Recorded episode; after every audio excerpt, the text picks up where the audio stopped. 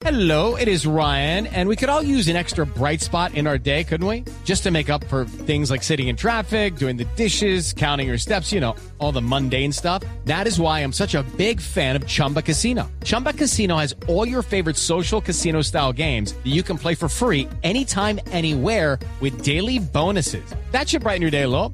Actually, a lot. So sign up now at chumbacasino.com. That's chumbacasino.com. No purchase necessary. BGW. Void were prohibited by law. See terms and conditions. 18 plus. Noticias contra reloj en Blue Radio.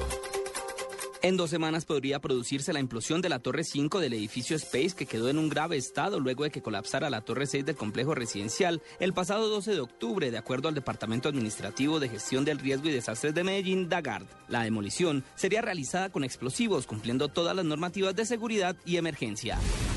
Fue capturado un hombre de 28 años que portaba un uniforme falso de la policía en la ciudad de Medellín. El individuo se movilizaba en una moto particular con un uniforme similar al de la policía y estaba barbado, condición que por exigencias de esa institución no se permiten sus integrantes, lo que despertó la sospecha en algunos uniformados que lo abordaron y comprobaron que no era miembro de la institución.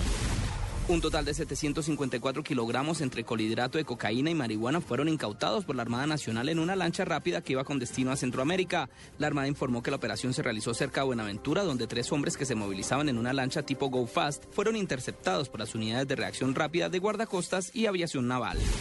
Y en información internacional, las autoridades venezolanas buscan a dos sospechosos más por el homicidio de la actriz Mónica Spear y su marido, que se sumarían a los siete detenidos que serán imputados por el crimen en las próximas horas, según informó el ministro de Interior y de Justicia de ese país, Miguel Rodríguez. Más información en nuestro siguiente Voces y Sonidos. Continúen con Blog Deportivo.